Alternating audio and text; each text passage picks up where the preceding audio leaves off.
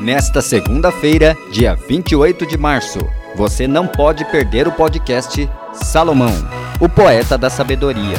Especialistas explicarão como o personagem bíblico Salomão contribuiu com a literatura mundial por meio da sua vida e suas obras. Você poderá ouvir o podcast Salomão, o poeta da sabedoria, pelo site libertaçãofm.org.br e pela plataforma Spotify.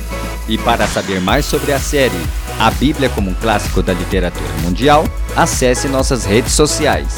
Rádio Libertação FM no Instagram e Facebook, e Libertação FM no Twitter e TikTok.